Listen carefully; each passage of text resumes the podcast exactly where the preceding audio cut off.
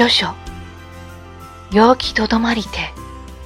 初めて退きやまんとすればなりようやく暑さが収まる頃秋の嵐が吹き荒れます。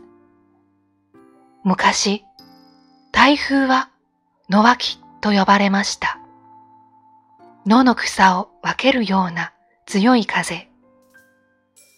野脇が去ると風見舞いと言って、親しい人の安否を気遣い、訪問したそうです。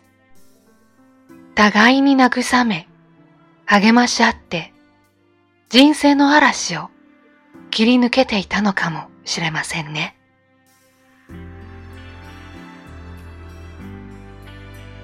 京都には古くから子供のためのお盆があります。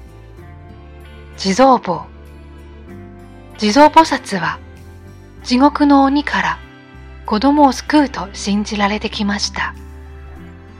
各町内にお地蔵様を祀る祠があり、その数は五千にも上ると言われます。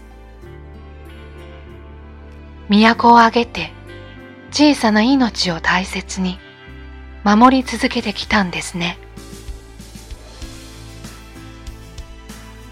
空気が澄んだ秋の朝草花に光の雫が宿ります。京都には24の季節があります。